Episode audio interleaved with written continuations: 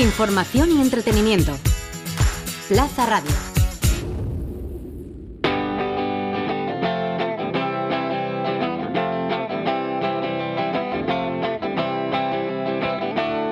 El Briefing, el programa sobre diseño, ilustración y demás creatividades.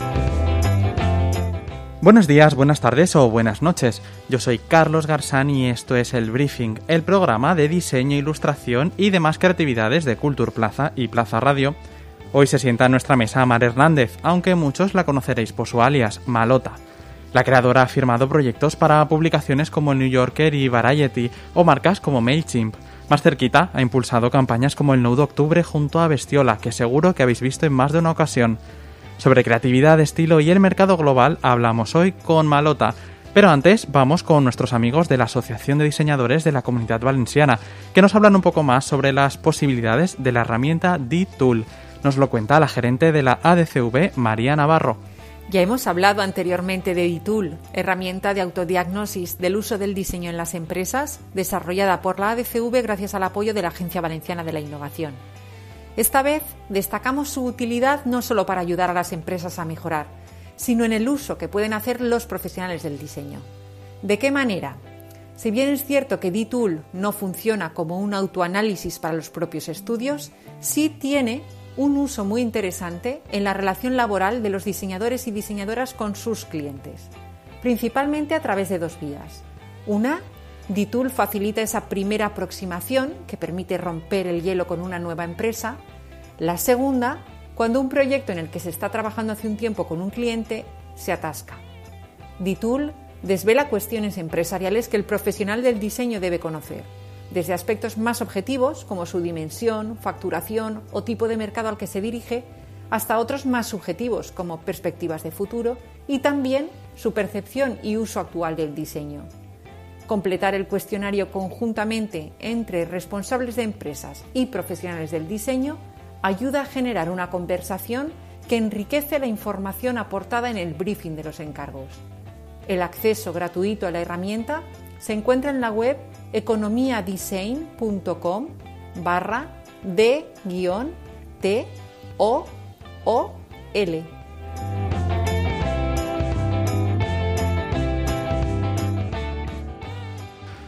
Mar Hernández Malota, oye, bienvenida al briefing. Buenos días, Carlos. Estoy súper contento de que, de que estés aquí.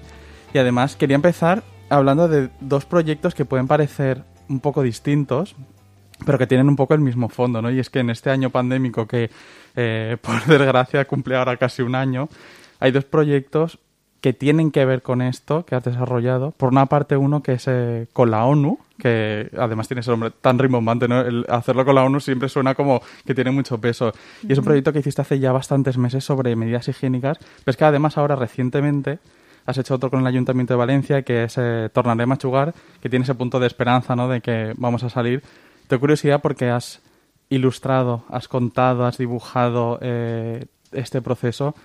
¿Cómo es como ilustradora contarlo a los demás? Eh, bueno, yo creo que sí, que efectivamente la pandemia eh, ha hecho que muchos ilustradores tengamos que trabajar con, con, ese tema, ¿no? con la pandemia. El proyecto que comentas de la ONU fue un proyecto que sucedió muy al principio, eh, fue una propuesta que lanzó la ONU para que diferentes creativos abordaran diferentes temáticas relacionadas con la pandemia. Y bueno, ahí nos eh, decidimos entrar en el proyecto y trabajarlo porque nos parecía que la ilustración era una herramienta muy potente para poder contar determinadas cosas de manera visual.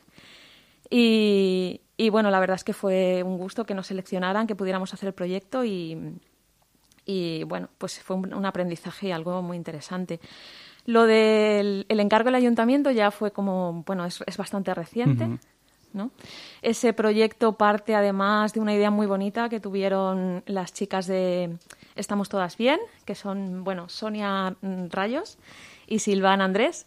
Ellas plantearon como una especie de acción en los parques para que la comunicación que hay allí en los parques, que como sabéis está, están cerrados, fuera como más amable, ¿no? Dirigida a los niños y con un trato como más amable, porque, bueno, actualmente los parques sabéis cómo están, con esas vallas. Con esas vallas, todo. Esas cintas terribles que parecen la escena de un crimen, que mucha gente dice, ¿no?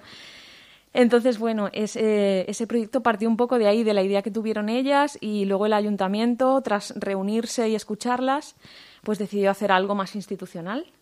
Y yo, pues bueno, tuve la suerte de que me escogieran para llevarlo a cabo. Fíjate que me parece muy curioso eh, este proyecto porque tiene un trasfondo también muy interesante, que es el hecho emocional y de, en este año en el que, en fin, las emociones eh, son muy extremas, cómo la ilustración, y en este caso la ilustración ha servido para trasladar un mensaje a un sector, en este caso infantil de población, mm. que emocionalmente también está viviendo esto de una manera muy, muy, muy compleja y, con su propia eh, especificidad, ¿no?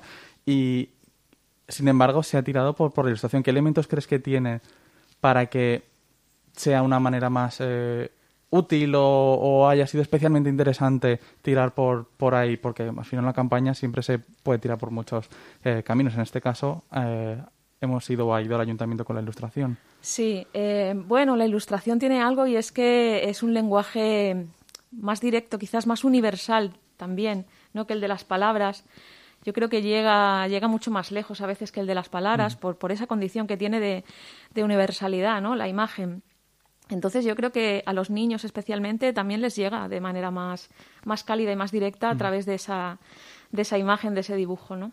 Para ellos. Justo cálido es una palabra que me ha venido a la cabeza, ¿no? La, la calidez que todos necesitamos eh, ahora. Sí, efectivamente ha sido un año muy duro a nivel emocional y creo que es un año en el que nos hemos dado cuenta de que los afectos, un montón de, de cosas que siempre han estado ahí, pero este año como que se han, no, se ha evidenciado lo necesitados que estamos de esos afectos, eh, mm. qué es lo que ocurre cuando no los podemos desarrollar como toca.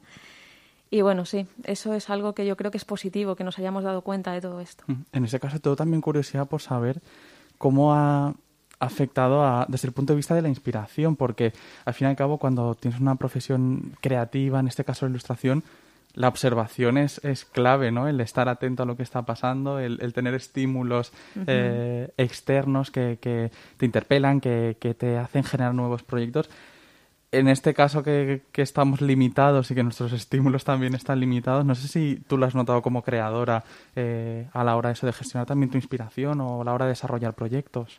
Sí, sí, desde luego. O sea, mm, no sé, ya hay, hay gente, hay creadores que dicen que ellos necesitan eh, pues a lo mejor el cierto malestar para poder crear y que salga lo mejor de sí mismos. Yo creo, yo para mí me ocurre lo contrario. Yo necesito tener cierta estabilidad emocional para poder trabajar a gusto y sentir que estoy trabajando bien. Entonces, yo recuerdo al principio de la pandemia era muy difícil concentrarse en casi las cosas más básicas, ¿no? No podías leer, no podías. Entonces, eh, Sí, ha sido complicado llevar eso también a nivel profesional, ¿no? Ese, esos miedos, esas ansiedades que hemos ido teniendo, ¿no? Por otro lado, el trabajo también ha servido para, entre tanta incertidumbre y tanto malestar, pues de repente tener algo a lo que a, lo que cogerte, no sé cómo decirte, tener proyectos y conseguir al fin y al cabo al final mantenerte concentrada en algo es algo que nos ha salvado, por lo menos yo siento que me ha salvado en muchos momentos. Bueno, desde aquí una cosa que reivindicamos también es el crear desde el bienestar, porque es verdad que se romantiza mucho esa idea del, sufrimiento eh, y de esos artistas ¿no? históricos. No, no, también eh, hay que crear desde el, desde el bienestar. Y quería hablar contigo, yo creo que esta es una cosa que siempre todo el mundo te, te pregunta, pero bueno, no es, no es poco curioso ¿no? el hecho de que desde Valencia, eh, aunque hay varios casos, pues has trabajado con publicaciones y con cabeceras mm, de mucho renombre como New York Times, eh, New Yorker, Wired. ¿Cómo, ¿Cómo, es esto? ¿Cómo es, es, posible? Y también te quiero preguntar esto porque no sé si atiende de alguna manera a un cambio en la manera de conectarse también con las publicaciones, porque lo haces desde Valencia, desde donde resides hace muchos años, pero sigues haciéndolo desde aquí. Sí, sí. Eh, además, en mi caso, es que yo casi prácticamente desde que comencé mi carrera como ilustradora, comencé ya trabajando con clientes internacionales. Creo que mis primeros encargos ya fueron internacionales. Esto fue gracias, obviamente, a que ya teníamos eh, Internet. Eh, y entonces, bueno, eh, resultaba fácil ponerse en contacto y trabajar con, con, esos clientes. Entonces, bueno, en mi día a día ha sido como una constante. No, no he, yo no he vivido un cambio, ese mm, paso a la internacionalización, ¿no? Eh, ha sido algo natural siempre en mi carrera. Y, bueno, la verdad es que con la pandemia y todo, pues eh, trabajar desde casa para otras partes del mundo, pues ha sido cómodo porque yo ya lo tenía integrado en mi, en mi proceso de trabajo, ¿no?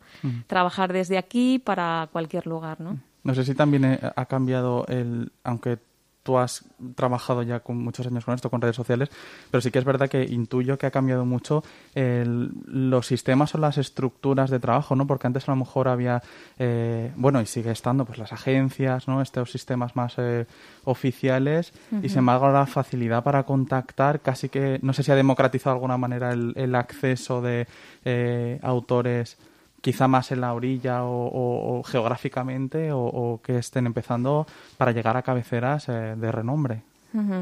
Sí, yo creo que sí que es, más fácil llegar eh, que antes, pero también creo que ahí las redes son un poco una trampa y, tampoco creo que haya que idealizarlas en ese sentido porque...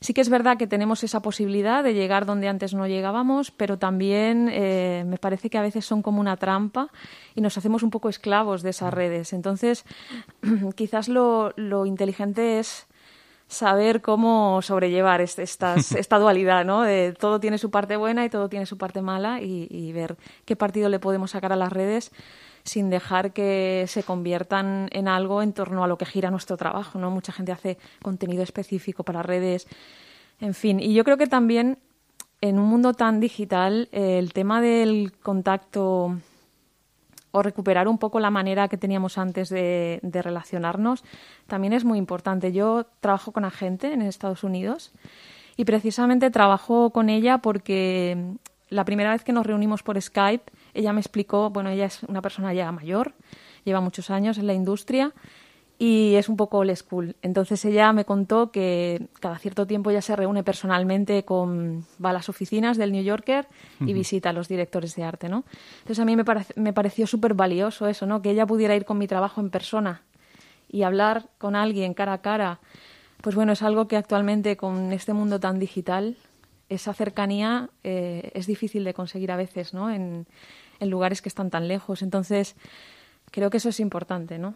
Que no debemos perderlo. Las redes están muy bien, Internet desde luego ha abierto una cantidad de posibilidades que antes no teníamos, pero yo creo que el old school de mi, de mi agente hay que ponerlo en valor también y recuperarlo. De hecho, también estamos por una parte hablando de, de esa idea de mercado global ¿no? de, en el que trabajas, pero luego también está, que me interesa mucho, el aspecto de la creatividad global o, o, no, porque también el hecho de trabajar para tantos mercados, me imagino que te enfrenta a distintas sensibilidades, distintos tipos de, cliente, pero que por otra parte están interesados en tu trabajo, con lo cual desde luego no es que vayas a cambiar tu, tu, manera por, eh, al 100% por, por cada uno. ¿Cómo, ¿Cómo analizas tú también esta, esta escena en la que creadores desde Valencia trabajan en tantos mercados?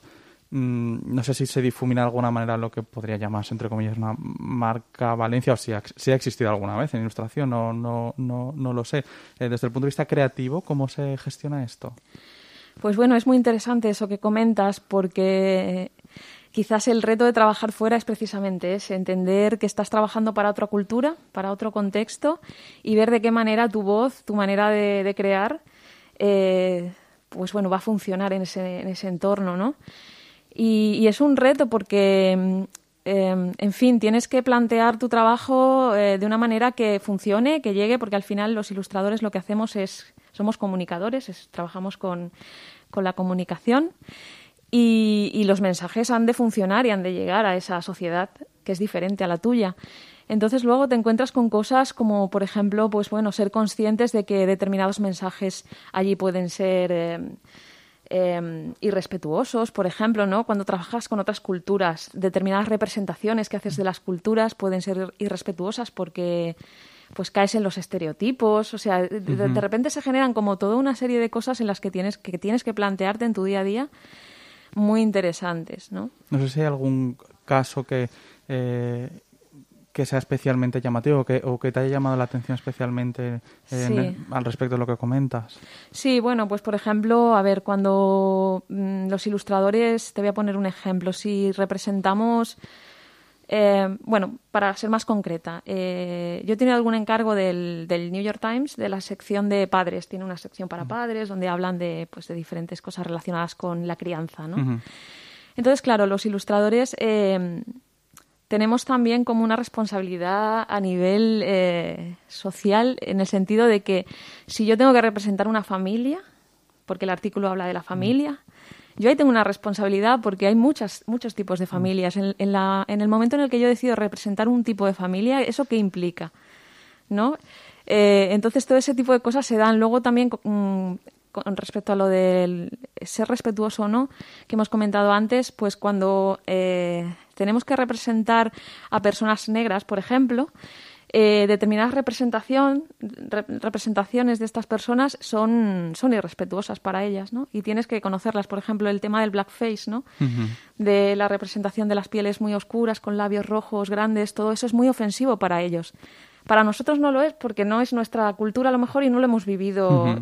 Y a lo mejor tú lo haces de manera inconsciente y, y no, tienes que ser consciente de que eso es irrespetuoso para ellos y que si tú lo trabajas eh, eh, para esa cultura, para esa sociedad, pues estás, estás mm. ofendiendo, ¿no? Mm.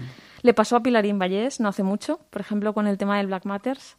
Ella hizo una ilustración y tuvo mucho revuelo en redes, precisamente porque hizo una representación de una persona negra, pues un poco irrespetuosa. Y era gráficamente, o sea, estéticamente irrespetuosa. Ella no, hizo unas declaraciones y obviamente no es racista ni nada, pero entonces bueno, existe esa problemática, esa. Mm, lo entiendo perfectamente, ¿no? Y qué importante es eh, trabajar sobre la representación y en este caso qué importante también vuestro trabajo, lo que decías, por ejemplo, de esa representación de distintas familias, de como ilustrador aportar ese punto de vista, eh, que al final también en un contexto social como el que estamos ahora, en el que estamos poniendo en duda muchas cuestiones y, y por suerte estamos avanzando en muchas eh, también, que, que, la creatividad esté acompañando y, y esté eh, forzando también a que, a que ese cambio esté, esté reflejado, ¿no? Que a veces nos preguntamos, ¿estamos por detrás, por delante de los cambios? Bueno, pues que, que esto esté, esté ayudando a ello. Eso es siempre importante y es interesante. El punto de vista, ¿no? Sí, exacto. Yo creo que la ilustración es una herramienta potente para el cambio social. Yo creo que se pueden plantear muchas cosas que nos hagan reflexionar y, y pensar acerca de qué sociedad, cómo quiero yo dibujar la sociedad, ¿no? ¿Cómo decido dibujar yo esta sociedad? Porque a lo mejor no es la que es, pero es la que quiero, ¿no? Aspiracional, ¿no? Aspiracional. Ese, ese punto aspiracional. Te curioso también porque está, voy a ir un poco al terreno más local, ¿no? Porque nos vamos del internacional y, yo creo que mucha gente que, que, a lo mejor no esté 100% metida en el, en el terreno del, del diseño de la ilustración que nos esté escuchando, quizá hay una campaña que seguro que va a conocer en Valencia, que es la del 9 de octubre, por ejemplo. Eh, hay, hay ciertas campañas de ámbito local que han tenido mucha repercusión ¿no? y, que tienen mucha visibilidad. ¿no? Tengo curiosidad por saber cuáles son los, no sé si son los proyectos o las campañas que, a lo mejor eh, te gustaría llevar a cabo, cuáles son los retos, porque eh, tenemos ejemplos de cabeceras importantes, de, campañas con muchísima visibilidad.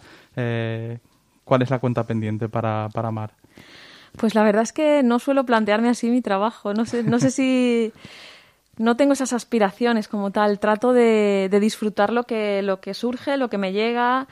Entonces, eh, la verdad es que no sabría decirte así un proyecto que me apetezca muchísimo. Yo, la verdad es que cada proyecto que surge, eh, lo que te comento, trato de disfrutarlo y de aprender muchísimo con él y eso es lo que, esa es mi manera un poco de, una de las cuestiones que, que eh, sí que trabajas mucho y que yo creo que es muy interesante no es el hecho de que cuando hablamos de, de, ilustración, eh, eh, además también en este podcast, siempre pensamos muchas veces en, en las publicaciones, ¿no? En, en, el papel, pero tienes ese otro pilar, ¿no? Que es, por ejemplo, la cerámica, ¿no? Trabajas también con otros otros sectores, otros materiales y me parece muy interesante. ¿Cuándo entra en tu, en fin, en tu, en tu vida, en tu carrera, ¿no? esos otros elementos y por qué te resultan interesantes? Sí, bueno, la verdad es que los ilustradores, eh, por el perfil que tenemos, tenemos la suerte de poder eh, trabajar nuestra profesión en muchos contextos diferentes.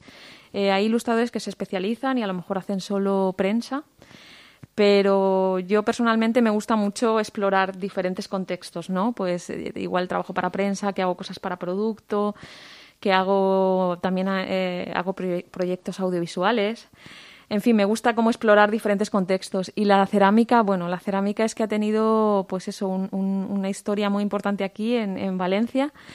Y en un momento dado eh, me apunté a la escuela de, cerámica de Manises y ahí empezó como otro, otra nueva aventura, ¿no? Y, siempre, claro, desde la perspectiva de que soy ilustradora y, y inevitablemente trato de, de, interconectar todo lo que voy aprendiendo, ¿no? Y, un poco de ahí viene el... De llevar un poco a las tres dimensiones también, eh, algunos... Eh, dibujos ¿no? que podrías hacer en, en, papel o para una publicación, ¿no? También hay una, eh, una relación directa ¿no? en el estilo, porque cuando vemos algunas de las piezas de cerámica, eh, aunque sea otro pilar y otro proyecto distinto, inevitablemente hay una conexión directa también con el, con el dibujo.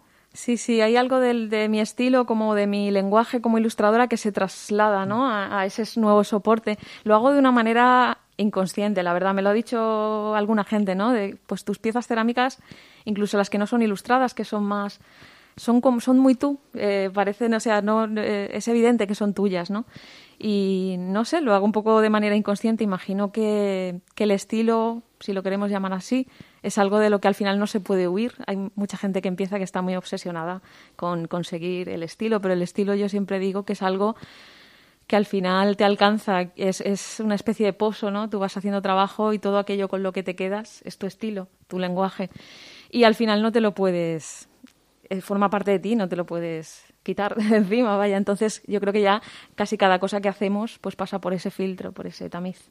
Eh, me parece muy interesante esta reflexión porque esa frase ¿no? del estilo no se puede, eh, no se puede huir, eh, porque de alguna manera también entiendo que hay una reflexión desde, por una parte, de lo que tú haces de manera inconsciente, pero quizá también de cómo te ven los demás, ¿no? Y de cómo, tanto clientes como público no general, puede identificar en, en tus obras. No sé si coincide habitualmente o, no el hecho de cómo te ven y cómo piensa el espectador que es tu estilo y cómo tú lo, lo, ves.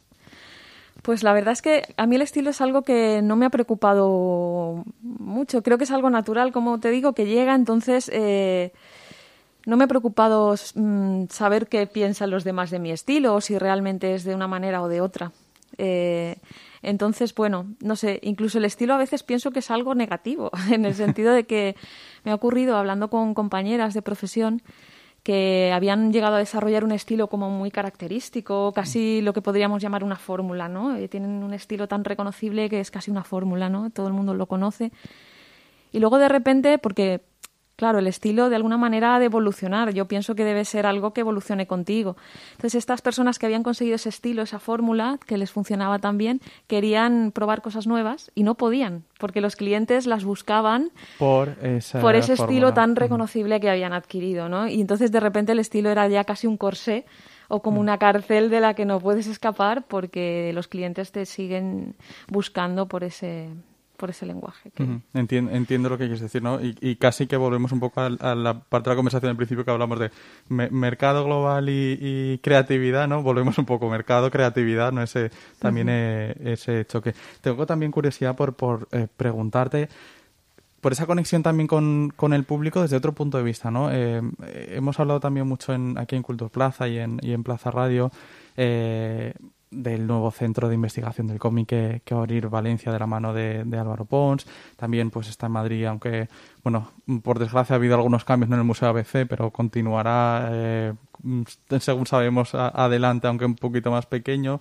Eh, en fin, también hemos visto cómo ilustración y cómic ha entrado en algunos museos que antes eh, no, no lo contemplaban dentro de su, en fin, de su campo de acción.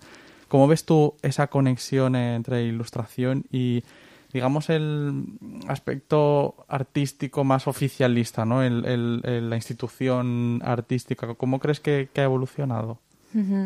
A ver, yo creo que es interesante que la, que la ilustración entre en los museos porque también eh, creo que es importante hacer una labor de divulgación de lo que es la ilustración, porque se desconoce bastante en la sociedad qué es la ilustración, cómo funciona, eh, cómo trabajan los ilustradores. Em, entonces yo veo, veo interesante que entre en estos centros y que la gente la tenga accesible, sobre todo por esa cuestión de poder tenerla ahí y, disfrutarla y entenderla y, y luego pues toda la labor que se puede hacer en estos centros también de investigación. ¿no? Yo creo que faltan muchos, muchas publicaciones con un corte más eh, pues de investigación sobre estos temas, ¿no? Hay cosas, ¿no? Por ejemplo, desde los másters ya cada vez más se elaboran TFMs, trabajos de investigación sobre estos temas. Eh, también el máster de diseño e ilustración tiene una revista muy interesante que es M, que es una una revista eh, académica de investigación clásica, de revisión por pares, o sea, con la típica estructura de investigación que tienen en la universidad y es de diseño e ilustración. Entonces, mm, todos esos textos yo creo que son muy valiosos y, que debemos seguir investigando en esa línea. Además, tú estás muy vinculada también al, apartado de la, de la formación, de, la educación, o sea, que también lo ves desde eh, una primera persona, ¿no? Lo vives en, ese aspecto. Sí, efectivamente. Mi tesis, de hecho, fue de, ilustración. Yo eh, tengo una formación clásica de Bellas Artes, soy doctora en Bellas Artes, pero mi tesis ya fue como pues una tesis sobre ilustración, ¿no? Entonces sí, eh, yo soy docente también y, creo que, es muy interesante que se desarrolle ese cuerpo teórico que nos, que nos hace falta, ¿no? Hay pocas publicaciones todavía. Pues esperemos que, así sea y que, y que poco a poco creo que estamos eh, yendo en la, en la, buena dirección en este, en este caso y es engrosando también ese, eh, esos estudios que al final forman parte también del conocimiento y del patrimonio cultural, ¿no? Tanto de Valencia como de otros sitios. Mar, ha sido un placer estar contigo en, el briefing. Gracias por habernos acompañado. Igualmente, un placer, Carlos. Gracias a vosotros. Y a todos nuestros oyentes, ya sabéis que nos escuchamos cada 15 días en el briefing. Adiós.